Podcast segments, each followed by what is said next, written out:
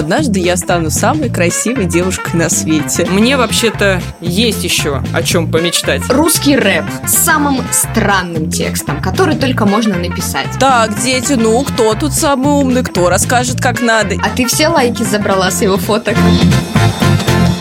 Всем привет! Вы слушаете подкаст «Кто бы говорил», который делает команда Лайфхакера. Ставьте нам лайки и звездочки, подписывайтесь на нас на всех удобных платформах, а также присылайте свои вопросы. Для этого у нас есть «Кто бы говорил» бот в Телеграме. А также не забывайте, что в описании этого выпуска можно найти ссылку на анкету. Если пройдете опросник, мы лучше узнаем ваши предпочтения и интересы, поэтому сможем вас еще больше радовать. Ну а сегодня мы будем обсуждать мечты, Википедию и эмоциональный интеллект. И со мной будут обсуждать это две прекрасные девчонки. Первая из них Полина Накранникова. Полина, привет. Всем привет. Даша Костючкова.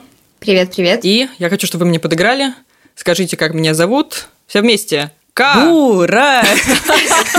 Есть! Я, я думала, что вы мне не подыграете. Я почувствовала, я уже думала, что я буду изгоем в нашей компании. Думала, что вы не подыграете, а вы молодцы. Но я хотела, чтобы мы сказали Катя, и вот так вот дальше фамилию по, по слогам, но это было бы долго. В общем, с вами я, Екатерина Тюрина. Всем большой привет. И я хочу вас сегодня со, с собой познакомить, потому что я не такая известная, как Буратино.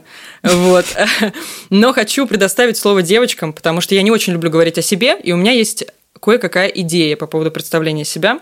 Мне никогда не приходилось гуглить э, голоса, которые я слышу. Ну, не в голове в плане, а голоса подкастов, которые я слушаю. Обычно голоса в голове я еще знаю, как они выглядят. Голоса в подкастах никогда не приходилось гуглить. А я хочу, чтобы сейчас люди, которые меня первый раз услышали, представили меня визуально. У вас есть такая возможность им об этом рассказать, потому что вы меня видите, видели, чуть-чуть знаете.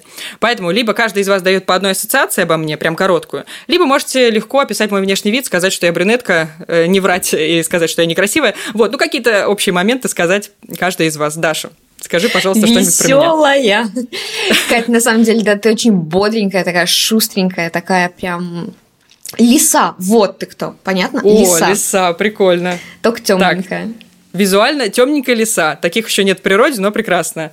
Так, Полина. Ой, что же вам нужно знать про Катю-то, чтобы такого рассказать? Слушайте, ну Катя а, визуально, значит, а, у Кати темные глаза, роскошные брови и крайне обаятельный нос. Вот. А обаятельный она... нос, это ты так, да. это эфемизм. Мне кажется, что ты хотела сказать не обаятельный. Нет, именно это я и хотела сказать, Кать, привыкай. Обаятельный нос. По поводу носа, мне иногда кажется, что это я писала текст песни Линды, если вы помните такую замечательную песню «Я ворона, я ворона». Не знаю, что обаятельного в этом носе, но если что, добавлю к этой картине от себя, что меня очень часто называют женской версией Моргенштерна, добавим к этой к лисе темной, и еще Гарри Поттером периодически. Поэтому Гарри Поттер, Моргенштерн, Черная лиса и обаятельный нос. С вами сегодня. Меня зовут да, Екатерина вот, Тюрина. вот это наш э, новый ведущий подкаста. Познакомьтесь. пожалуйста. Все, круто. Девочки, я предлагаю нам всем перейти к первой новости. В ЦИОМ опубликовал результаты исследования о мечтах россиян. Значит, самая заветная мечта оказалась, самой заветной мечтой оказалась здоровье для себя и близких. Потом идут улучшения жилищных условий, и на третьем месте путешествия. Также в этих пунктах э, россияне отметили, что хотят создать счастливую семью, воспитать хороших детей, ну и прожить честную жизнь и иметь надежных друзей. Смотрите, смотрите, возьму слово сейчас на себя. Мне кажется, что понятно, что по итогам 2020 года мечта о здоровье прямо абсолютно точно понятная, потому что ну, он был дико сложным и связан он был в, в первую очередь с, с этим злободневным, злосчастным коронавирусом. Вот. Mm-hmm. Но я хочу для начала, как пролог, рассказать вам историю, которую я узнала буквально вчера – так. Она, ну, я смеялась очень-очень громко, когда я услышала от мамы, но на самом деле она не слишком смешная, мне кажется, что она больше философская. Это как пролог к следующему моему вопросу про мечты. Бабушке моей 82 года, она, не могу сказать, что она бодрая, могу сказать, что у нее уже есть какие-то признаки деменции, но ну, в, целом... в общем, бабушка, так. Да, бабушка, но в целом поговорить она может. Так вот, бабушка, бабуля, си- э, ситуация. Сидит в своей комнате у окна и пристально смотрит в окно. Причем, что это девятый этаж, что она не смотрит вниз, она смотрит куда-то вверх. Просто смотрит в окно. Заходит моя мама и говорит, э, ну, бабушка спрашивает, а что ты делаешь? Она говорит, мечтаю. Мама спрашивает, а о чем ты мечтаешь? Она поворачивается медленно к ней и смотрит на нее и говорит, мне вообще-то есть еще о чем помечтать. Вот. Великолепно. Это очень классно. Браво, бабушки. 82 года, но, смотрите, прекрасно, визуальная картинка. Вот мне кажется, что вот это, все, что я вам рассказала, визуально, в принципе, ответ на вопрос, что такое мечты, а что такое цели. Я вас подвела к этому вопросу. Как вы думаете, для меня вот мечты – это как раз бабушка, которая смотрит вдаль, и при этом ничего не делает. То есть ей прекрасно вот в таком состоянии мечтать и смотреть на облака. Как вы думаете, в чем отличие мечты от цели? Даш. Ой, да, а, как раз-таки это прекрасный был пример, потому что я считаю, что мечты отличаются от целей как раз-таки тем, что мечтаем мы, посылая лучи добра в космос, но при этом ничего не делаем для того, чтобы наша мечта осуществилась. Когда у нас есть цель, у нас есть, как правило, к ней план, в хорошем случае, у нас есть к ней план, и мы к этой цели идем.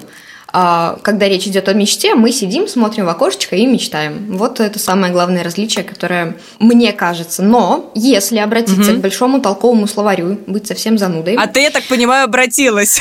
Да, да, нет, знаете, как девочка, а я его вот прям сейчас держу, такой огромный надо было держать. Вот, я открываю прям при вас. Так. Ну нет, я на самом деле дигитализированная дама, так что... Супер. Я посмотрела заранее. И на самом деле цель и мечта в большом толковом словаре мало чем отличаются. Неожиданно. Понятно. Вот Слушай, так, ну, мне Полина, кажется, что... что да, ну я думаю, что цели, они всегда более конкретные и зачастую куда более приземленные, чем мечты. Совсем не обязательно, ну то есть если там, я не знаю, у тебя а, цель управлять поездом, и ты, значит, э, придерживаешься своего плана, это довольно масштабно. Но чаще всего мечта это что-то уж совсем абстрактное. Это что-то, угу. может быть, не до конца оформленное, и может быть тебе приятно от того, что она такая не до конца оформленная, где-то внутри тебя там зреет и радует тебя. Ну там, что однажды я стану стану самой красивой девушкой на свете. Ну, вот какая-нибудь вот такая мечта. А реальность, что я могу похудеть, я могу сделать какие-то изменения во внешности, но это совсем не значит, там, а, что моя цель будет равняться моей мечте. У меня к этому моменту есть свое объяснение цели и мечты. Так. Супер просто.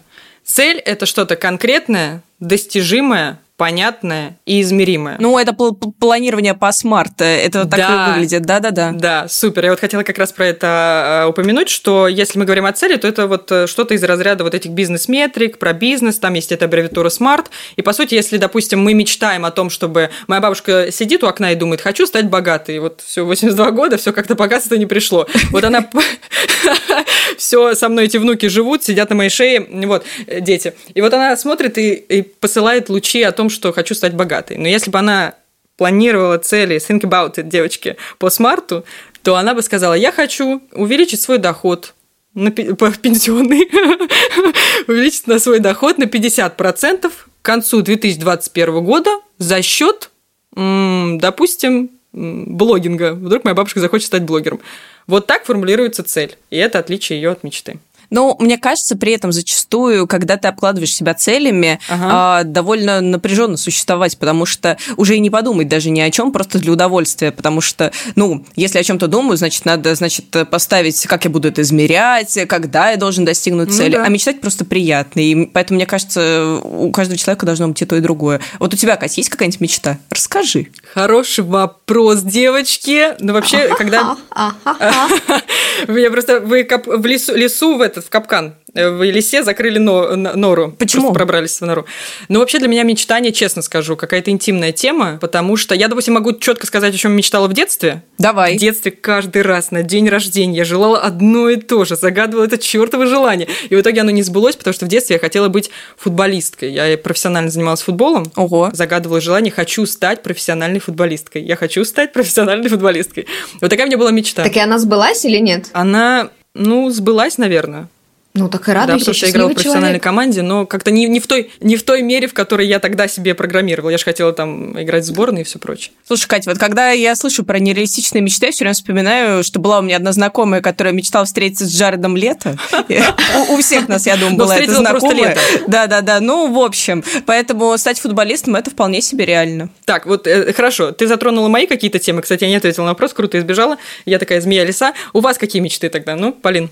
Да слушай, у меня довольно банально... Покинула чат-чат.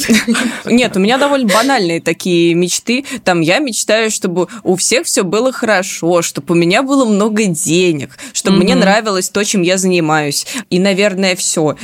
Большинство моих мечт, на самом деле, либо какие-то абстрактные, либо, честно говоря, какие-то мелкие. Например, я очень давно мечтаю об ортопедической подушке из Икеи за 3000 рублей. Я не покупаю ее. Так это цель, Полина, это не мечта. Ну, как бы да, но я ничего не делаю, чтобы достигнуть своей цели. Я не выезжаю в Икею, я просто сижу вечерами и думаю, эх, подушка моя подушка, как бы я хотела. Да, так же окна. Да, да, мне есть о чем мечтать, Катя. Просто, Полина, если ты возьмешь и купишь эту подушку, то у тебя станет на одну мечту меньше. Ну да, как а жить без плохо. мечты? Ну да, да, да, согласна.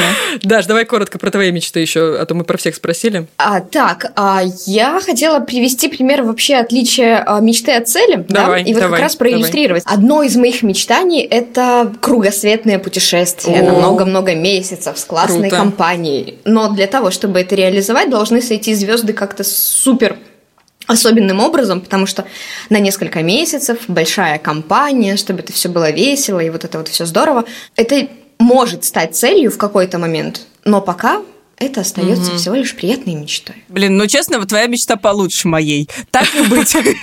Знаешь, я вот не подумала про здоровье, счастье и денежки, что знаешь. Даша мечта, она зависит полностью от обстоятельств в том числе.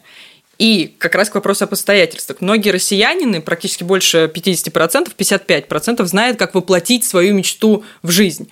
Но что, если твоя мечта – это, допустим, иметь надежных, хороших друзей? И это обстоятельства, как и кругосветное путешествие, которые от тебя, ну, как бы, по сути, не зависят. Как вы считаете, как бы подвластно ли нам влиять на такие э, вещи? Блин, я задумалась на словом россиянина, и что-то мне очень смешно стало. Прости, Катя. Почему? Почему плохо сказала? Не россияне мы, мы Россия. Нет, Россия! Нет, мы россияне, но не россиянины. Так. А я сказала россиянины? Тихо. Все, девочки. Пишите это, не, это мой неологизм. Вот, вот, вот даже бы сейчас обратилась к толковому словарю и пояснила бы тебе все.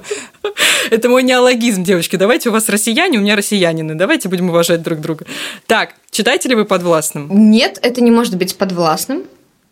А, ну, как бы можем ли мы повлиять друзей, да, на достижение? А, ты можешь проверить своих друзей, насколько они надежны. Скорее всего, часть из них ты потеряешь, потому что ты выставишь супер жесткие критерии своей надежности, они, скорее всего, не подойдут, и ты будешь печалиться о том, что ой-ой-ой, ай-яй-яй, надо же искать новых друзей, как это так, новые тоже не пройдут, и в итоге ты останешься один. Да потому что не на надежность друзей нужно проверять, а на вашу совместимость.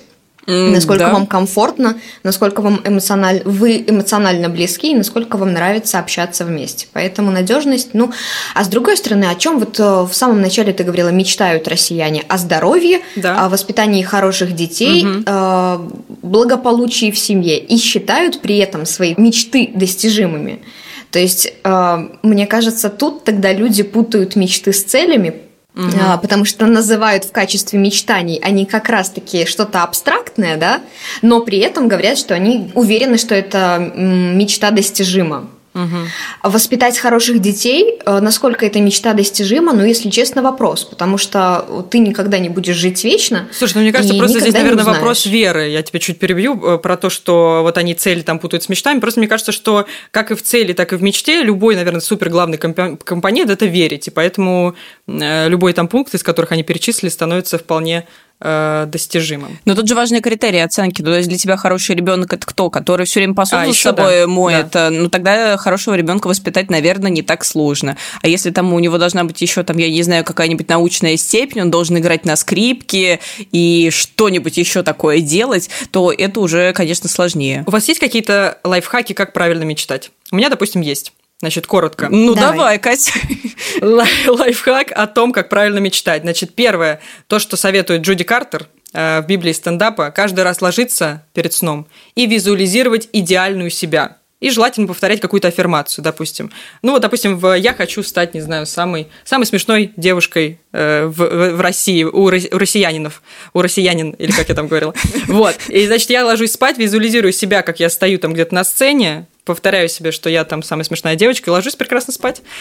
э, есть такой метод визуализации. Есть так, еще карта а, желаний. А, а, а ты мне скажи, э, карта желаний, ты вот так делала хоть раз, ты визуализировала, ну, то есть вот прям ложилась и проговаривала. Как ты себя чувствовала в этот момент, насколько это вообще комфортно и насколько это, на твой взгляд, работает? Я пробовала это делать, пока не забывала, что пока не отрубалась просто. Но мне это было комфортно. Есть какой-то есть какой-то приток сил перед сном. Не знаю, зачем он мне приток сил перед сном именно, но я чувствовала, что я воодушевлена, что вот я ложусь спать, Чтобы и есть спать ощущение, всех сил. что я верю в то, что говорю. Ну, по типу аффирмаций. Так, а Да. что с картой желаний? Ты ее делала? Карту желаний тоже делала. Быстро и коротко. Очень крутая вещь. Делается она в феврале или в марте каждого года. Все зависит от э, астрологии. Э, Нужно просто гуглить, в какой момент ее делать. Садишься, значит, вечерком, подготавливаешь. Ну, э, по-разному люди делают. Можно это делать э, текстом. Ну, как бы можно прям рисовать себе какой-то ватман брать или что-то еще. Можно это делать э, digital. У нас э, Даша продвинутая, у нее digital. Вот, поэтому она может делать все на компьютере. Вот. Есть куча вебинаров по тому, как составлять карту желаний, потому что ее нужно же наделять энергией. Чего? Астрология, энергия. Подожди, Как, как много сейчас всего странного прозвучало. Я сейчас даже вас заряжаю энергией, я Кашпировский. Поэтому слушайте меня, все будет хорошо. В моем понимании карта желаний это ты в определенном порядке в цветовой гамме Так. э, размещаешь фотографии или картинки того, к чему ты стремишься. Да. Если это счастье, то ты представляешь, что для тебя счастье. Например, это там двое молодых родителей, которые держат над закатом своего малыша. Вот, значит, ты ищешь либо картинку такую, помещаешь в определенное место, и когда ты смотришь, ты вспоминаешь о своих желаниях, прогоняешь их еще раз через себя, и, собственно, э, вот. А зачем февраль, март, а если потом все не сработает? Нет, так ты все правильно, Даш, все правильно рассказала. Ты рассказала технически, как ее составлять. Но ее нужно составлять в определенные дни, в феврале или в марте. Там это зависит от лунного затмения, от звезд. В общем, Мне кажется, ты, мне кажется, это какая-то магия сейчас пошла, Кать. Я, конечно, сомневаюсь в том, что... Да, да, да. Не сомневаюсь в твоих магических способностях, но мне кажется, что если вам хочется, вы можете составить карту желаний в любое время, и она не будет для вас менее эффективной, потому что вообще с научной точки зрения, а, насколько я читала, карта желаний довольно сомнительной эффективностью обладает, потому что от того, что вы смотрите на картинки, во-первых, совсем не значит, что они будут вас к чему-то побуждать, во-вторых, а, а, мозг может расслабляться от излишнего представления себя, значит, успешным и добившимся целей, потому что вам уже не нужно ни к чему стремиться, вы же уже представили, что у вас все есть, и это скорее может работать против вас, а не за вас. Поэтому кажется, что составлять карты желаний в целом окей, если вам это нравится, если вас э, это радует, почему нет? Но думать о них как об источнике, я не знаю, Мгм. сил для своих мечтаний, наверное, не очень рационально, а особенно не очень рационально думать, что а, их надо составлять в определенный период цикла. Э, Так, не надо меня осуждать. У меня свое а мнение. я так, я вбрасываю. Вот Я абстрактные люди, которые считают, что надо, а, значит, составлять там в феврале-марте, вот мне кажется, что эти абстрактные люди не правы. Вот. Никаких конкретных персонажей. Я поняла. Я колдунья. Я составляю в отдельные дни. По поводу карты желаний, при которой ты так скептически относишься, я один раз ее составила, один раз на нее глянула, больше никогда на нее не смотрела, и где-то половина, даже больше половины того, что я там написала и прикрепила, сбылось. Просто как факт. Может, это были не мечты, а цели? Вы, конечно, И можете не верить. Вы, конечно, можете не верить, но я хочу заставить вас составить карту желаний. Все, ладно, смотрите, завершаем нашу тему про мечты. Я думаю, прекрасные карты желаний, про которые кто-то верит, кто-то нет. Смотрите, что в итоге хочу сказать. Мне кажется, что э, мечта это или цель, закончу красиво. Неважно. Главное, как аксиома, запомнить, что и туда, и туда, и туда, и в нее, и в нее нужно верить. И приведу цитату прекрасную из фильма «Железная леди». Смотрели, девочки? А, Которая с- про Маргарет Тэтчер же. Да, мгм. «Железная леди». Там есть прекрасная цитата из молитвы святого Франциска Азийского, которая звучит «Туда, где сомнение, позволь принести веру». Девочки, просто Фига верьте. ты умная, Кать. Ну, Я- вообще. Йоу, девочки, круто. Давайте к следующей теме тогда перейдем. Следующая тема не такая абстрактная, как мечты, это Википедия. Так, сегодня день рождения Википедии, не сегодня, оно было 15 января. Википедии исполнилось 20 лет. Если кто-то не помнит, хотя я думаю, что все знают, что такое Википедия, это онлайн-энциклопедия, которой люди добровольно со всего мира наполняют ее материалами. Она уже на 300 языках есть, содержит свыше 55 миллионов статей и входит в число самых посещаемых сайтов в мире. Девочки, знаете, э, откуда произошло название Википедия? Даш. Откуда, Катя, расскажи. Я знаю, что ты готовила. Я не могу вот взять и перебить тебя. Ты так хорошо начала. Пожалуйста, ты прекрасно, продолжай. Я думаю, что ты прекрасно сдавала все экзамены таким путем. Ты просто... Вы, вы лучше знаете. Давайте сначала вы. Полин, может быть, ты что-то скажешь? По поводу Нет, не скажу. А, вот, мой друг как раз работал учителем в школе, и, в общем, он был довольно нерасторопным учителем, и зачастую э, не до конца знал ответы на все вопросы. И вот когда он не знал ответы на вопрос, он э, просто вставал и говорил, так, дети, ну, кто тут самый умный, кто расскажет, как надо? И какой-нибудь умный мальчик все ему рассказывал, а он между тем выдыхал. Вот, Катя, значит, представляю тебе слово. Полина, Полина, а, Полина, какая, какое у тебя отчество? Владимировна. Полина Владимировна, можно я? Можно я расскажу? Ну, пожалуйста, Катерина, давайте. Да, я готовилась, спасибо. Э, Википедия, оно было переведено, значит, вообще название э, взято с одного гавайского слова Вики-вики. То есть, собственно, вики-вики – это быстро-быстро. А уже потом к этому слову вики, значит, создали бэкроним. Бэкроним – это как бы набор слов, которые используются для создания аббревиатуры уже известного слова, которое не это обозначает. То так, есть они что... придумали, что вики – это what I know is. То есть как бы то, что я знаю, это – Ага. Вот, так, и как бы а так объяснили название. Так, а вот. а что а делать этого... с этой этимологией, ты мне расскажи теперь. Интересно, разве не интересно? По-моему, всем подписчикам, слушателям нашим интересно. Нет? Не было бы интересно. Напишите, пожалуйста, в комментариях подкасту, интересно вам или не интересен этот факт. Так, ладно. Супер, спасибо. Вы меня в очередной раз унизили за мою любознательность, между А прочим. ты привыкай, Кать. Ты думал, в этом подкасте вот, значит, все такие друзья? Нет. Здесь у нас... Это, это школа жизни, это война. Все жестко. Да, это атмосфера лицемерия и вражды. Хорошо. Тогда по поводу Википедии. Давайте вернемся, что у нее день рождения. Поздравляем Википедию, желаем ей счастья и здоровья. Часто вы пользуетесь Википедией и берете оттуда информацию? Даш? Ну, конечно, часто. Зачастую Википедия – это первый источник, на который отправляет Google, когда ты что-то у него спрашиваешь. Угу. И если это не какие-то очень сложные вещи, которые требуют проверки, Википедия вполне справляется со своей задачей. Особенно, кстати, мне очень нравится в Википедии смотреть а, какие-то фильмы, потому что там они очень классно прописывают актеров, кто какую mm-hmm. роль играет, mm-hmm. и тебе очень легко найти по актерскому составу того человека, который тебя интересует, и проверить там что-нибудь, посмотреть, в каких других он фильмах играл. В общем, это довольно прикольно. Угу. Но вопрос, ладно, пользуешься хорошо, возможно, для каких-то там, опять же, для собственной любознательности, как я вот э, вам рассказала про аббревиатуру. Э, доверять ли Википедии или нет? Полин, давай лучше ты об этом скажешь. Доверяешь ли ты? Слушай, ну я довольно скептически отношусь к Википедии, как и любому источнику, который может... Как и э, к карте желаний.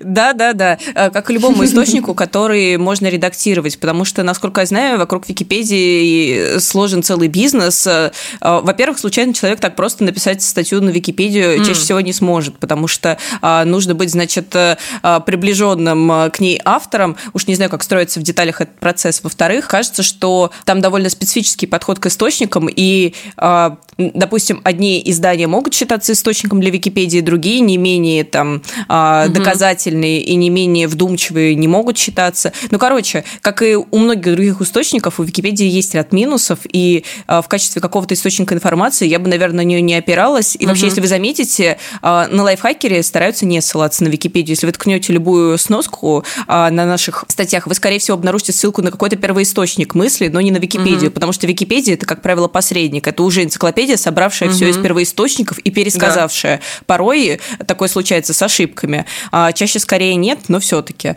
Вот, поэтому я, конечно, призываю всех во всех случаях, когда вы ищете какую-то супер проверенную информацию, искать исследования, первоисточники и закапываться еще и в них. А если вам просто прикольно прочитать там, я не знаю, про роли Джонни Деппа, то Википедии может и вполне хватить. Ты, ты дала просто всеобъемлющий ответ есть ощущение, что больше нечего спросить. Кстати, подожди, вот ты сказала, что это не истина в последней инстанции, нельзя доверять, но я тут нашла новость, что в 2020 году, вот в прошлом году, значит, Википедия организовала неделю африканских библиотекарей. И знаете, что это такое? Взяли всех африканских библиотекарей, их было, значит, 800 штук образованных людей, и каждому дали по одной статье Википедии, чтобы они их отредактировали. Понимаете, так, Википедия и? становится лучше. А, а, а после этого достало лучше? Ну, то есть это, это так и работает? Я думала, ну, какие-то прогрессы. Э, была статья, которая была составлена непонятно кем, э, непонятно из каких источников, э, постоянно изменялась. Тут пришла африканская библиотекарша и быстренько навела, э, поправила, навела шухера. Ну, Исправила Тут, мне кажется, вот- тоже стоит немножечко напрячься.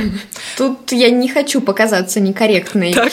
ам, девушкой, но тоже есть ряд нюансов. Да, да Так. есть много вопросов, мало ответов. Как бы почему библиотекари брали из определенного региона, а, правда ли, что в этом регионе сосредоточены все мозги мира, а, почему не привлекли кого-то еще. Короче, кажется, что в новости наверняка есть какое-то обоснование этому факту, но а, если вбрасывать его вот так рандомно, звучит, честно говоря, странновато. А у меня вот есть к вам немножко другой вопрос, менее, честно Давай, говоря, интеллектуальный. давай. Чем Было у вас такое, что-? Ну, прости, Катя, ну, серьезно, я тут не потягаюсь с тобой. Ладно, хорошо, Скажите, было у вас такое, что вы гуляли по Википедии и, например, может быть, э, находили какую-то странную или безумную статью, которая, ну, просто у вас все переворачивала, и вы такие, ого, вот это прикол. Или какую-то смешную статью, или статью на какую-то неочевидную тему. Был у вас какой-то такой опыт? Ой, недавно буквально был, но если я расскажу, я боюсь показаться малограмотным человеком. Слушай, все в порядке. Мы здесь все такие, как Полина. Так, Теперь интересно, что же там было. Теперь интересно, рассказываю. А, Недавно я услышала от своих знакомых очень интересную фразу о том, что австрийцы удивительные люди, а потому что они заставили весь мир поверить, что э, Гитлер это немец, а Моцарт это австриец, хотя на самом деле якобы это наоборот. Мне стало дико интересно, да, вык- выкатила точно так же глаза, как ты, Полин, но пошла проверять. Я думаю, что в Википедии в этом случае мне было вполне достаточно. А, И выяснилось, что на самом деле действительно а, Гитлер, он не немец, он родился в Австрии и первые четыре года своей жизни прожил именно там. Позже уже переехал в Баварию, а вот с Моцартом все не так просто. А, Моцарт был рожден в Зальцбурге, а это как раз-таки Австрия. И так интересно, что тогда это не было Австрии, это было Священной Римской империей, все еще, хотя мне казалось, что она распалась уже давно. А потом, дальше, кликая по ссылкам, я узнала, что в те времена э, Священная Римская империя называлась Священной Римской империей германских наций, и ядро составляла как раз-таки Германия, входила еще немножечко Франции, Австрии и еще чуть-чуть. Но я была дико удивлена, потому что в моем представлении э, на карте Римской империи это была та, которую создал Македонский вот в тех очертаниях. Такой мали- маленький полезный э, ликбез от Даши. Вы знаете, я, я вот сейчас вот думаю, вот э, есть э, э, стереотип о том, что, значит, там мужчина умнее женщины. Мы э, все знаем, конечно, что это неправда. Ну, короче, э, вот мужчины в подкасте, там, э, кто бы говорил, ой, там я купил прикольную штуку, ой, а у меня вот кошка и женщина. Ну, так вот, Римская империя. Да, да, да, да. Окей. А, расскажу тоже про свой опыт Википедии. Давай. Я очень люблю гуглить э, всякие интересные факты, случайные личности и так далее. И вот однажды, я помню, мы сидели с друзьями на даче, жарили шашлыки, и моя подружка, э, мастер, значит, по бровкам, говорит, а знаешь ли ты, Полина, кто такой, э, что такое полифагия? Я такая, чего? Что? Так. А, Она говорит, ну вот загугли, вот есть статья на Википедии, очень интересно. Короче, полифагия – это нарушение аппетита, когда человек может съесть вообще все, что угодно. Вот э, если я сейчас не ошибусь в трактовке, а, ну буквально все, что угодно, там кирпич, допустим, и Ой. он постоянно испытывает чувство голода. И на Википедии есть довольно необычная статья про Тарара. Это французский а, по-моему, он был а, работником цирка и солдатом, в общем, у которого была вот эта вот э, бешеная страсть и бешеное желание есть. И эта статья, ну, она совершенно увлекательна. Про это очень интересно прочитать, потому что это такая грустная, тяжелая жизнь человека, которому все время хотелось есть. А, значит, Это прям про меня, только я кирпичи ну, не ем. я не думаю, Кать, потому что ел он не только кирпичи, но и, например, кошек. А однажды ему, значит, хотели через него передать какое-то послание, э, которое он должен был проглотить. И подумали использовать, значит, э, его вот эту особенность э, на благо а, армии, но ничего не получилось, потому что есть-то он все может, а, но его при этом поймали. Вот, он просто оказался не очень удачным солдатом, и ничего не получилось. Вот, Э, вот такая вот, значит, неочевидная жизнь. Но... Прости, после того, как ты сказала, что он ел кошек, я все еще не могу выкинуть эту мысль из головы. Ну да, статья, конечно, ты думаешь? неоднозначная. Она только на Википедии есть, эта статья. Ты гуглила еще где-то про него написано? Уникальность есть в этом? Ну, конечно, наверняка наверняка нет она никакой есть. уникальности. Да нет, ну, конечно, она есть наверняка на куче других источников, но я же сидела на даче, жарила шашлыки. Ну, куда я еще вам пойду? Я тут... Э, здесь я вот как раз была не в том настроении, чтобы проверять все источники, и это было достаточно Э, интересно. А, и вообще довольно много таких вот интересных биографий можно потыкать на Википедии. А еще угу. я слышала, значит, теорию, и кажется, даже есть что-то типа шоу или какой-то угу. игры про то, что а, если долго выбирать случайную статью на Википедии, то рано или поздно будет статья про Гитлера. Я не знаю, правда это или нет, я не пробовала. Вот, если у кого-то был такой опыт, напишите, пожалуйста, в комментариях, потому что а, мне кажется, это какая-то фантасмагория, хотя кто знает. Так, подытожим тему Википедии. Ну, в общем, я полностью согласна с девочками, и я думаю, что мы сойдемся на этом мнении, что это скептическая вещь, и ей не стоит доверять, и что прежде чем, наверное, публиковать какую-то вещь и писать об этом, то нужно проверить несколько источников, но уж точно не первую Википедию. Да, но при, но при этом э, это может быть довольно забавно, и благодаря да. ней можно узнать много всяких странных фактов, которые можно блеснуть, например, смолтоки на даче, поэтому совсем списывать его со счетов, наверное, не стоит. Но теперь переходим к теме, сегодняшний, финальный, завершающий. И эта тема – эмпатия. Эмпатия и как ее развить. Значит, сегодня мы поговорим с вами, наверное, зайдем с темой эмоционального интеллекта, потому что эмоциональный интеллект, он включает эмпатию. Вообще эмоциональный интеллект – это вот что-то из разряда soft skills, да, это способность выражать свои эмоции, распознавать чужие эмоции, подбирать правильные слова, сопереживать и так далее и тому подобное. И вот как раз в эмоциональный интеллект входит эмпатия. Значит, и перед этим я спрошу вас, вот вас, вот мне важно, чтобы вы субъективно сказали о себе. Как вы считаете? Даш, ты считаешь себя эмпатичным человеком? То есть человеком, который может сопереживать, понять чувства, помочь как-то? Конечно, конечно. Конечно. Следующий вопрос. Итак, вопрос номер два. Ты ответила, конечно, но я попросила, у меня результаты теста пришли, но только Дашиного, правда, к сожалению.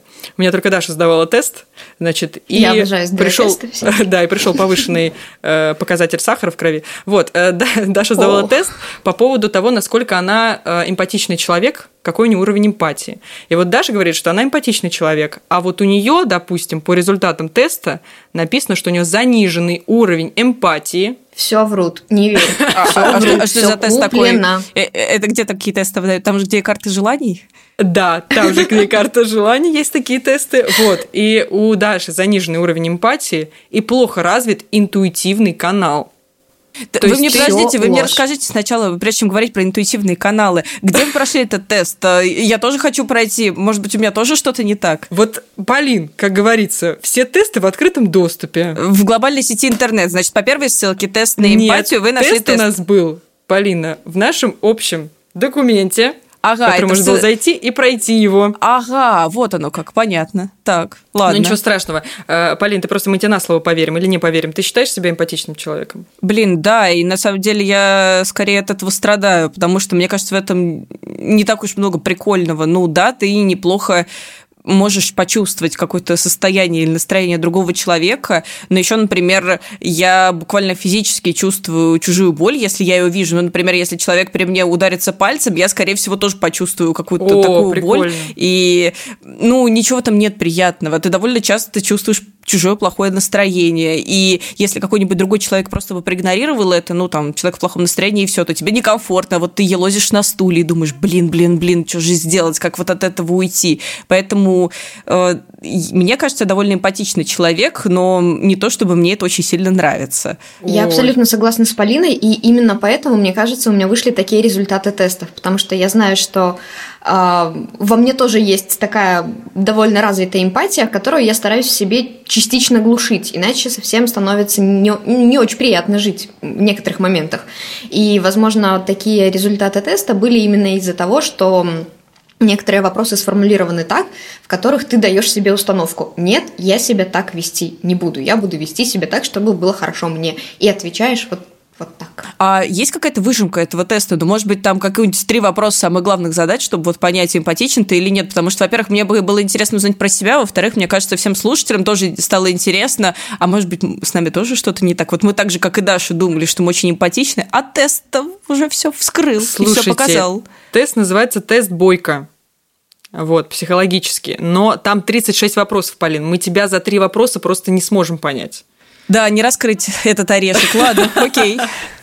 Но в любом случае, я думаю, что ссылку на тест мы оставим в описании. Вполне. И Вполне. все смогут Класс, ее пройти, класс. посмотреть. Смотрите, по- по- к тесту закрыли вопрос с тестом по поводу, значит, того, что ты подавляла, Даш, себе, подавляешь себе вот слишком какую-то чересчур эмпатичность. Это, это, это нужно подавлять себе эмпатию? Это себе мешает, я так понимаю? Я вот э, в- в- с точки зрения эмпатии тоже считаю, что э, на первом месте должен быть ты сам, если ты понимаешь, что ты слишком много энергии себя отдаешь, прям высасываешь для того, чтобы помочь человеку, поддержать его, выслушать все прочее, то это уже э, никуда не годится. Это как мне. Эмпатия полезна для других. А Да, вот да. здоровый эгоизм полезен для тебя. Да, Да, но вот по поводу еще эмпатии. Есть разные виды эмпатии, я прочитала. Есть эмоциональная эмпатия, есть рациональная эмпатия. И вот э, поскольку я теперь поняла, что есть классификация эмпатии, я поняла, что моя подруга близкая, она достаточно эмпатийный человек, только рационально эмпатичный. Потому что есть э, друзья, которые видят, что мне плохо, и сразу это декодируют, распознают и стараются со мной поговорить и чем-то помочь в трудной ситуации. А есть моя подруга, которая очень рациональный человек. Вот она, мне кажется, будет смотреть, что я плачу, но она ничего не сделает, не подойдет, э, не обнимет, не скажет каких-то приятных слов, не скажет, что все будет хорошо, она просто будет сидеть, молчать, выслушает, а потом скажет, значит так, мила моя, первое, первый шаг. Значит, причина того, что ты ноешь, во-первых, то-то, то-то, то-то. Что тебе нужно сделать? Первое, можешь сходить туда, можешь сделать вот это, ну и как бы все. А я на нее всегда, ну, чуть-чуть внутренне обижалась, потому что в этот момент мне хотелось, чтобы меня как-то, ну, ну что-то просто пожалели, приятное. ну да. Да, просто пожалели. В связи с этим, наверное, отпадает вопрос по поводу, нужно ли развивать эмпатию. Я думаю, да. Да, Думаю, но что- очень да? важно, чтобы эта эмпатия не была в итоге во, во вред, опять же, чтобы это не превращалось в жертву, потому что Даша очень правильно сказала про то, что очень важно а, не растворяться в других людях а, от того, что вы их хорошо чувствуете, потому что эмпатия – это, конечно, суперспособность, и это очень здорово, когда вы понимаете другого человека, когда вы можете найти общий язык с человеком, но еще это может быть, правда, очень болезненно, если вы растворились, если вы не чувствуете при этом себя, или если за потребностями другого вы не видите своих потребностей. Ну, короче, как-то так. Но я вот, ты говоришь, что нужно развивать, я все-таки подытожу, наверное, это будет лич- лично мое мнение. Считаю, что, как говорится, оставайтесь самими собими. Вот, э, не надо Россиянины, ничего. дорогие. Россиянины, э, россиянины, дорогие, оставайтесь самими собими. Вот, и ничего в себе не меняйте, потому что ни к чему хорошему это не приведет, я так считаю.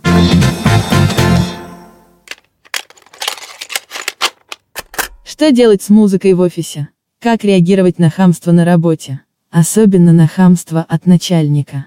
Значит, во-первых, что делать с музыкой в офисе? Ой, я такое понимаю, я ненавижу, когда что-то играет, я ненавижу, когда играет какая-то музыка на фоне, я не могу работать под музыку. Поэтому а, я и некоторые мои коллеги делали так, что просто искали тихое место и работали не в офисе. И, возможно, если, ну, если нет варианта поговорить с коллегами и договориться ее выключить, то для вас это будет единственным вариантом. Ну, еще, конечно, а, какие-нибудь шумоподавляющие наушники или беруши, но по опыту это не очень удобно, потому что все равно придется их рано или поздно. Раз вы в офисе, вы будете с кем-то общаться, значит, придется их постоянно снимать, надевать. Ну, короче, не знаю. Мне кажется, проще просто создать вокруг себя какую-то Мгм, среду, комфорт. где, да, не нужно будет а, мучиться из-за того, что, значит, кто-то решил послушать какую-то странную мелодию. Мгм. А что, если ты работаешь в клубе? Ну, ну, да, много вопросов к тебе самому тогда. То где твой офис? Даш, есть какие-то мысли по поводу музыки в офисе? Что сделать? На моей первой работе я работала в большом open space. Ну как большой, на 4 человека. Это уже себе такой себе open space. А вообще, э, и руководитель всегда слушал музыку. Всегда. Максимально странную музыку. Вот просто самую странную. Верка Сердючка? Русский рэп. О. Самым странным Это я текстом, была? Нет, который не только случайно, можно по-моему, я. написать. А, Я в этот момент пишу тексты, звоню людям, что-то редактирую, и в какой-то момент я научилась фильтровать все то, что происходит, проходит мимо моих ушей, и я это просто не слышу. Но, а вообще, на самом деле, это, ну, слишком тяжелая работа над собой, поэтому я бы, наверное, просила людей, которые слушают музыку, делать это в наушниках. Все-таки рабочее пространство это общее, э, и нельзя так его монополизировать. Хочешь послушать музыку, пожалуйста, надень наушники. Потому что я э, в некоторых моментах бываю невротиком, и мне наоборот, я не могу работать в тишине. Мне нужно что-то- чем-то забить свой эфир. Особенно, когда монотонная, рутинная работа, что-то откуда-то скопировать, вставить, посмотреть такое вот. И это довольно длительно. Я прям страдаю в тишине. Мне нужно что-то слушать. И если бы я была в офисе, то я бы это делала в наушниках Мгм, однозначно. мгм. Поэтому, наверное, просто стоит подойти к коллегам и попросить это делать в наушниках. В наушниках, да. Ну и второй э, фрагмент из этого вопроса про хамство. Вообще какая-то странная, странная связка довольно, какой-то такой травматичный опыт. То есть, э, Мне кажется, да, просто офисе- человек написал все самое Да, болезненное. Это музыка и хамство. Больше ничего не беспокоит. Просто ответьте реально, очень помочь надо нам. Тебе, ей, Марине. Вот, хамство. Давайте сразу возьмем хамство от начальника, потому что это самое, наверное, сложное. А было ли в вашей жизни какое-то хамство от начальников? А, Не было, Полин, и от тебя тоже не было. Но это только пока. Я вот два месяца не расслаблялась. А Было ли даже что-то у тебя такое? Ну вот откровенное хамство, наверное, нет. Были неприятные а, фразы, брошенные в мой адрес, которые вводят из равновесия. И на самом деле в такие моменты я не могу молчать, поэтому я отвечу максимально культурно, насколько я способна в тот момент думать. Все-таки ответишь. Отвечу, конечно. Но если человек а, позволяет себе меня ранить, то ам, Ты еще я имею право на это отреагировать. Нет, я могу на это отреагировать. Как минимум сказать о том, что, вы знаете, мне очень неприятно это слушать, слышать, и надеюсь, я такое больше не услышу, потому что это меня обижает. Хотя бы, хотя бы обозначить вот этот момент, потому что не все люди эмпатичны. Да, не все люди Может быть, они проницательны. этого не понимают. В общем, сказать, что тебя это обидело, задело и все прочее. И такое поведение не устраивает. Позиция такая. Ну, как, как минимум, да, как минимум. Если это не устраняется и делается намеренно, вот тут уже, конечно, сложнее. Полин, что ты думаешь? Слушайте, э, во-первых, мне довольно, честно говоря, сложно примерить э, здесь какой-то опыт, потому что, э, во-первых, у меня было не так уж много начальников, во-вторых, все Во-вторых, начальники... я сама начальник. Ну, да то, что я сама начальник, на самом деле ни на что не влияет, а, потому что надо мной всегда есть кто-то еще. И те люди, которые всегда были надо мной, это, во-первых, были люди очень увлеченные своим делом, так получилось. Это были люди, которые очень беспокоились и заботились о коллективе, вообще просто фанатично. И до этого всегда были эмоциональные люди, вот, ну, потому что в медиа, мне кажется, не идут люди э, с камнем вместо сердца, вот, и поэтому иногда было сложно. У меня даже был эпизод на одной из прошлых работ, э, когда мы поругались с начальником. Ну, как поругались? Мы просто очень эмоционально обсуждали один вопрос, ну, очень эмоционально. И в итоге он меня, значит, добесил, и я удалила его из друзей ВКонтакте. О, Ну, настолько добесил, мы тебя так понимаем, что это ну, просто знаете, да, психологический возраст 6 лет. И самое тупое, что а, потом-то мы помирились и еще полтора года работали, но с тех пор я его так А и не ты все добавила. лайки забрала с его фоток. Да-да-да, вот это, был бы следующий мой шаг. Но вот, и, короче, самое забавное, что мы до сих пор с ним общаемся, иногда переписываемся, но у нас нет друг у друга в друзьях. уже в другой, ну, уже в друг... А, вот, я хотела сказать, но уже в другой соцсети, потому что...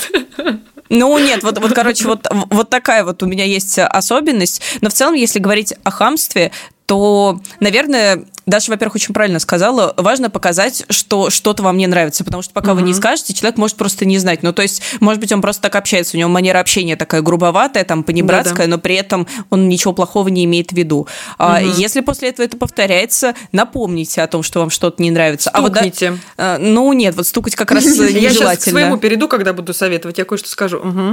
Э, интригует. Ну так вот, а, Далее, если это не получается, подумайте, можете ли вы поговорить с кем-то еще. Ну, допустим, если у вас, э, может быть, какой-то профсоюз на работе, если вы работаете в какой-то суперкрупной компании, ну, там, государственной особенно, если какой-то начальник над начальником. Э, Жаловаться не то чтобы супер хорошо, с другой стороны, если вы не можете решить проблему, ну, а куда еще пойти? А, Если все совсем радикально, возможно, имеет смысл задуматься о смене работы, потому что я видела довольно много случаев у своих знакомых, когда откровенно не складывались отношения в коллективе, но все остальное нравилось. И люди держались за эту работу, держались до последнего, потому что, ну, а где же такие деньги? Ну, такая интересная работа.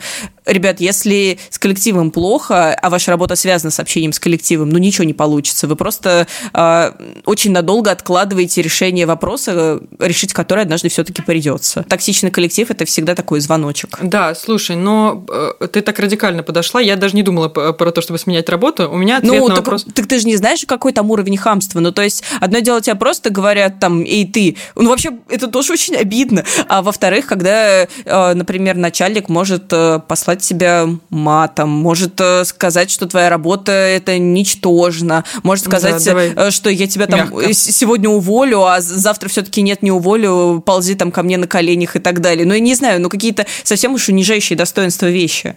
Угу, поняла. Ну, вообще да. Но если это не слишком унижающее достоинство вещи, просто какое-то хамство, неважно, угу. от начальника или нет, то я бы посоветовала, наверное, использовать стратегию, одну из стратегий манипуляции, которая называется я сегодня, я сегодня вас всех удивляю. У меня то карта желаний, то какие-то эти магические глобусы, шары, Википедии доверяю. Я вообще сегодня просто выдаю кучу крутой информации. Манипулятивная стратегия называется она подмена ожиданий.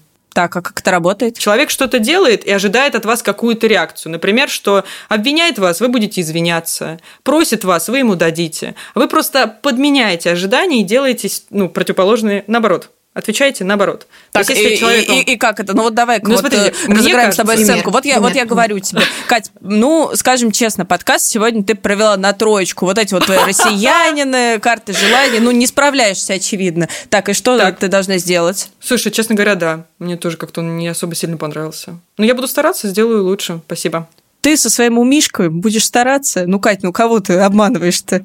Слушай, ну правда, и я и глуповата, и кругозор нужно расширить чуть побольше. Вот сегодня посоветую пару книг э, прекрасных. Думаю, они мне тоже поможет, я, помогут, я их не дочитала. Ты права, Полин. Ну, я-то, конечно, права. А, как, как ты чувствуешь себя в момент, когда ты такое говоришь? Ну, то есть, э, во-первых, кажется, такие штуки хорошо проводить с холодной головой, а в хамстве на я работе... Я всегда с холодной головой. Ну да, и никогда не испытываю эмоции. Вот такой я человек. Ну, Нет, ну, а... я умею, я научилась их контролировать очень четко. Первый импульс – это эмоция какая-то, типа запрос. Меня оскорбили условно. И сразу моментально приходит, ее обволакивает какой-то пузырь хладнокровия, и я становлюсь абсолютно недосягаемой, недосягаемой. до чужих Угу. Это хороший навык, но кажется, что зачастую а, в хамстве начальника довольно обидно то, что оно настигает расплох. Ну, то есть ты, например, готовилась к тому, что ты прочитаешь отчет, э, и все будет там гладенько, и тебе скажут, ну, отчет, окей, или там хороший отчет, или, ну, надо доработать, а тебе просто говорят, ты тупая. А, и в этот момент э, это же абсолютно выбивает всякую почту из-под ног. Довольно сложно манипулировать, когда ты во власти эмоций. И еще, наверное, довольно некомфортно в этот момент, когда у тебя все вот так вот клокочет, э, говорить, да, я глуповата. Ну, мне mm. кажется, это очень тяжело. А есть тут какая-то Возможно, техника, как, как этим пользоваться? Или э, что-то еще, какая-то альтернативная техника, если у тебя в этот момент просто вот такой фонтан эмоций?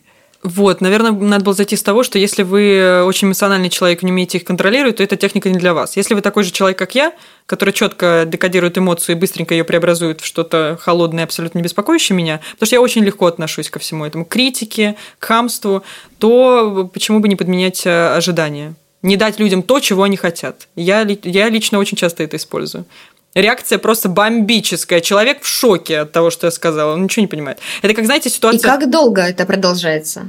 Да, она, она очень быстро заканчивается. Человек ждет от меня что-то, я ему то не даю, он такой, а, так, да? Ну, ладно, как ты уже и перехотела. Нет, нет, нет. А потом ты говоришь, ну да, наверное, вот я расширю свой кругозор, наверное, мне что-то не хватает. Ты такой, ну ладно, давай пока, через неделю. Такой, ну так что, ты там расширила? Ну здрасте. Такой, ой, нет, нет, нет, кажется, я глуповато.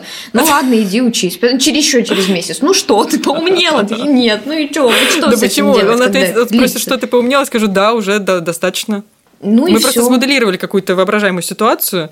Но... Просто так, наверное, долго не получится выезжать. Это, наверное, прикинуться шлангом и все. И это не решает проблему, это просто ее откладывает. Может быть. Ну Может да, быть. мне я кажется, рассматриваю единоразовый случай, рассматриваю. Ну вот так возможно. А да, мне, мне кажется, что в качестве какого-то единоразового средства защиты это вполне может, кстати, и прокатить, особенно когда э, нужно немножко остудить человека, или, возможно, это ведь хороший способ показать ему, что он говорит что-то некорректное. Ну то есть, когда ты проговариваешь это своими словами, человек э, смотрит на свои реплики со стороны, это может быть неплохо. Другое дело, что в работе, во-первых, зачастую такое хамство это не единоразовое, потому что, ну, если у вас просто единичный конфликт, вы можете его решить, и все.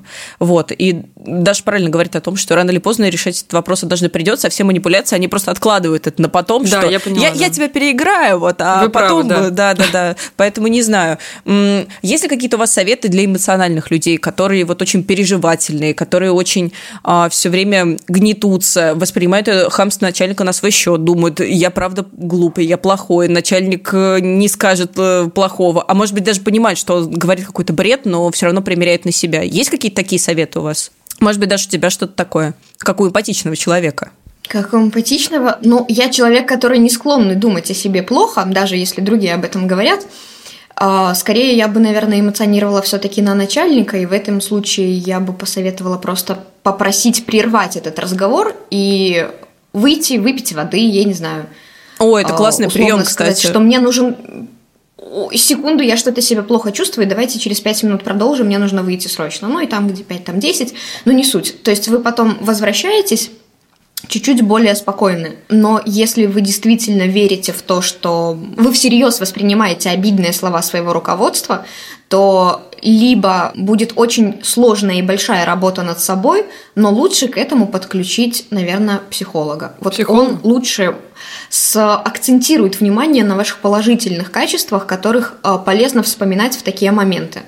Ну да, это скорее вопрос просто самооценки, если да. Вот, кстати, да. есть прикольный прием, если у вас нет возможности обратиться а, к психологу, а нужно поднять себе самооценку короткими методами прямо сейчас. Э, было одно упражнение, мне оно показалось сначала глуповатым, но, как ни странно, сработало. А, значит, мне терапевт дала задание написать по-моему, 20 вещей, которые мне в себе нравятся и которыми я горжусь. По-моему, вот которыми я горжусь. И сначала сказала, да блин, да что я там напишу? Ну, написал, нашлось. А потом, когда ты это перечитываешь, то ты просто вспоминаешь о том, что тебе есть чем гордиться, что у тебя помимо твоих слабых сторон есть сильные, и это может помочь. Но, короче, кажется, совет выдохнуть, вспомнить о том, в чем ты силен, и вернуться к разговору с более трезвой головой, это прям классный совет. Круто. Супер. А теперь мы от этого совета переходим к другим советом. Что мы сегодня посоветуем нашим слушателям? Даш, давай ты. А, у меня два советика. А, это две настольные игры, потому О, что круто. прошли а, прошли выходные длинные, в которые нужно было чем-то себя занимать. Вот, а, так как все у нас закрыто, никуда ходить нельзя, угу. поэтому приходилось развлекаться всем, чем есть, что, что привезет Amazon, назовем это так. А, так, две настольные игры. Первая игра для компании «Человек» э, называется «Кодовые имена». А, mm, Ее еще можно встретить под названием Codenames, mm-hmm. да, только на разных языках. Это супер бомбическая игра, это моя самая любимая игра настольная. А что надо делать? Um, Присутствующие разбиваются на две команды. У каждой команды есть ведущая. На стол выкладывается несколько, там порядка 20, может быть 30 карточек. На каждой карточке написано слово. А, ведущие видят карту. Часть из этих слов должна отгадать одна команда, часть из э, слов должна отгадать вторая команда, и часть остаются нейтральными. Угу. То есть э, только ведущие видят, какие слова команде нужно отгадать. А, и объединяют эти слова, дают ассоциацию. Например, а, лежат карточки, которые нужно отгадать. Например, песок, вода и зонтик. Так, вот давай так ведущий, практически лучше, а то я уже ничего до этого не поняла. Ведущий говорит, пляж 3, это значит, что в ассоциации пляж зашифровано три слова из всех лежащих на столе. И команда должна угадать, какие это слова.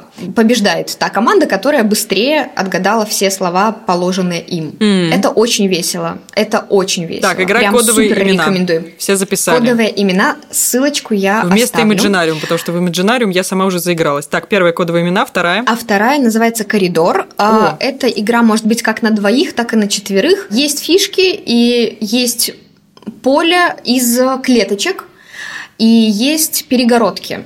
Ты своей пешкой должна дойти до противоположной стороны доски, точно так же, как и твой противник, и угу. путь ты преграждаешь эм, перегородочками. Либо выстраиваешь себе коридорчик, чтобы пройти. Интересная, прикольная игра э, для двоих, но что мне еще дико в ней нравится, в том, что она э, вся деревянная, там очень приятное дерево на ощупь.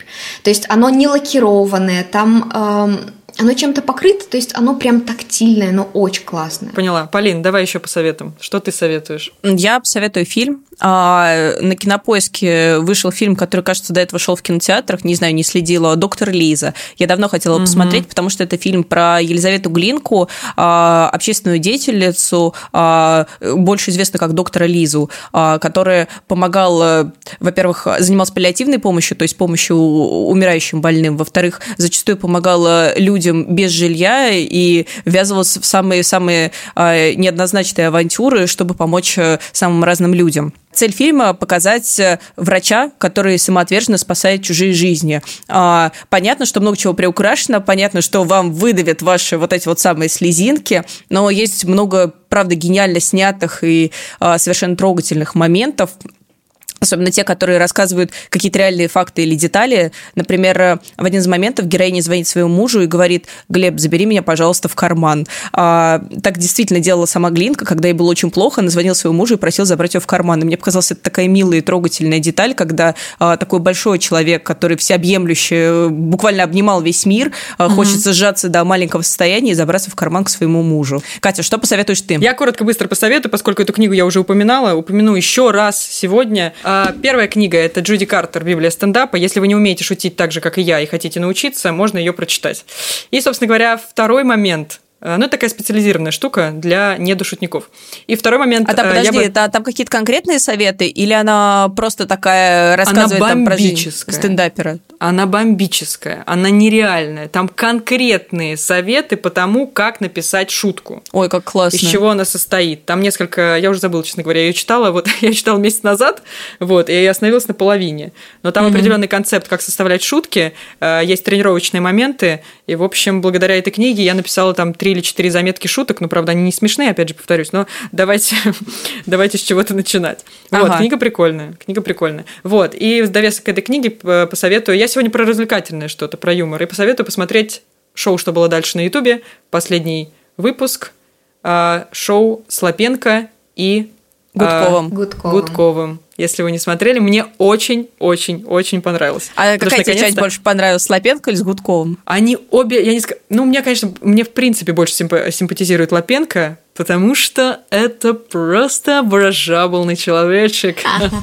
Вот. Э, и поэтому, наверное, больше Слопенко. Но в целом то, что э, пригласили на шоу было, «Что было дальше», наконец-таки представителя какого-то немножко другого юмора э, Гудкова, это было тоже очень интересно смотреть. Очень жду, чтобы туда пришел Ургант, наконец-таки, но мне кажется, что это... Что-то, мне кажется, он не придет. Да, мне тоже кажется. Это, это надо выставить, потому что я вообще неоднозначно отношусь к этому шоу. Честно говоря, мне 90% случаев просто не смешно, но а, это же такая большая школа жизни. Это нужно выдержать жить большой напор шуток. Вот а, у них был новогодний выпуск, когда к ним приходили а, звезды и сами должны были что-то комментировать. И вот Ивлеева тогда напор шуток не выдержала. Вот. Слушай, ну она сама виновата. Мы, если мы сейчас будем обсуждать Ивлееву, я могу очень сильно растяну, э, растечься по древу мыслью. В следующем выпуске «Кто бы говорил», я думаю, что будет повод э, поговорить об Анастасии Ивлеевой. Хорошо. Ну что, мы завершаем наш подкаст. Спасибо, что слушали нас. Надеюсь, наши советы и вообще выпуск был, в принципе, интересным. И все ссылки на наши советы вы найдете в описании. А также у нас есть, опять же, в Телеграме чат. Он называется «Подкасты лайфхакера». Очень легко и просто найти. Там общаемся на разные темы. Вступайте. И там около 500-600 подписчиков. Давайте сделаем тысячу, наконец-таки. Будем там общаться всей большой тысячей. Зовите друзей и присоединяйтесь. А также слушайте нас на любых удобных платформах. И не забывайте, что есть еще чат-бот в Телеграме, где можно задать вопросы, которые так и называются «Кто бы говорил». Но мы с вами прощаемся. Всем пока-пока. Пока. Пока. пока.